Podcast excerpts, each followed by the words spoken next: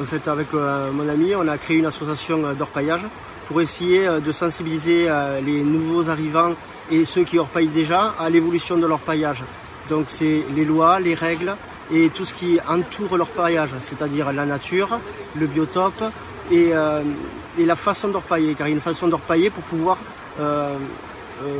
faire une belle, un bel orpaillage tout simplement, un, orpaillage durable pour les préfectures et tout le monde. Donc on essaye de, de donner une image de l'orpaillage positive en créant l'association et en essayant de regrouper toutes les préfectures et tous ceux qui connaissent peu l'orpaillage pour concrétiser la, durabilité de l'orpaillage tout simplement.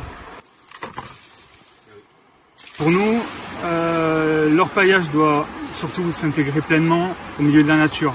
Quel est l'intérêt de faire de l'orpaillage sans profiter de ça? Donc forcément, on est obligé de se plier euh, à certaines règles qui nous semblent importantes. Et si euh, jamais il faut faire des efforts, eh bien, il va falloir les faire. Pour nous, en tout cas, dans notre association, ce qu'on veut montrer, c'est qu'on préfère avoir un orpaillage qui soit réglementé, quitte à se priver de quelques libertés, mais au moins que ça reste euh, autorisé et parce que quand même, il ne faut pas l'oublier, c'est qu'aujourd'hui, les préfectures, si elles veulent l'interdire, elles l'interdisent et puis c'est fini.